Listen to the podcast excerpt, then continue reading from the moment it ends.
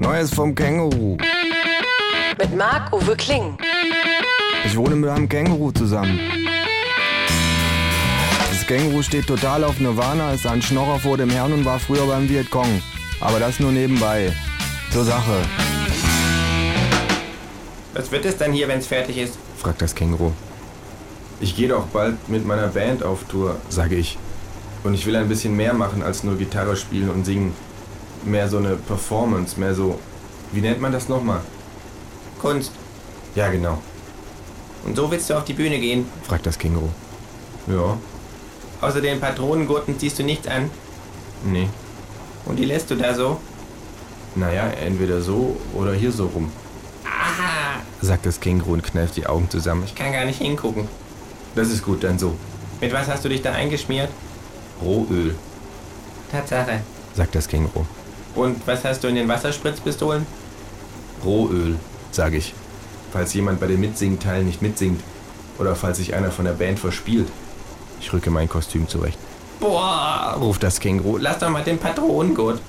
Ich schalte den Betonmischer aus. Und du glaubst, das kommt gut an? fragt das Känguru. Jetzt will ich dir mal was sagen, erwidere ich mit erhobenem Zeigefinger. Generationen von Künstlern vor mir haben gesoffen, geflucht, gehurt, Köpfe von Fledermäusen abgebissen, Gitarren zertrümmert, in Fässern gehaust, in öffentlichen Toiletten gewichst, mit Minderjährigen geschlafen, sich die Ohren abgeschnitten und zwar nicht zuletzt dafür, dass ich mich aufführen kann wie ein infantiler Geisteskranker und die Leute das schulterzuckend mit dem Satz, er ist halt ein Künstler, quittieren, Kleinkünstler. sagt das Känguru. Schluss mit Kleinkunst! Schreie ich. Das wäre auch eine gute Inschrift für deinen Grabstein. sagt das Känguru. Ich seufze. Na was? Fragt das Känguru.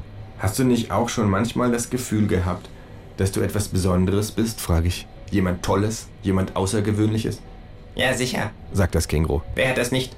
Aber dieses Gefühl ist Quatsch, sage ich. Das wird uns nur von der Wohlfühlindustrie eingeredet, Nee, sagt das Känguru. ich bin wirklich etwas Besonderes. Aber ich nicht, sage ich trotzig. Ich bin der Einzige auf der Welt, der nichts Besonderes ist. Das Känguru blickt mich sorgenvoll an, Was ist nur los mit dir? fragt es. Ach, seufzt ich. Ich glaube, ich kriege meine Midlife-Crisis. Mit Ende 20? fragt das Känguru zweifelnd. Pah, murre ich. Was weißt denn du schon, wie alt ich werden will?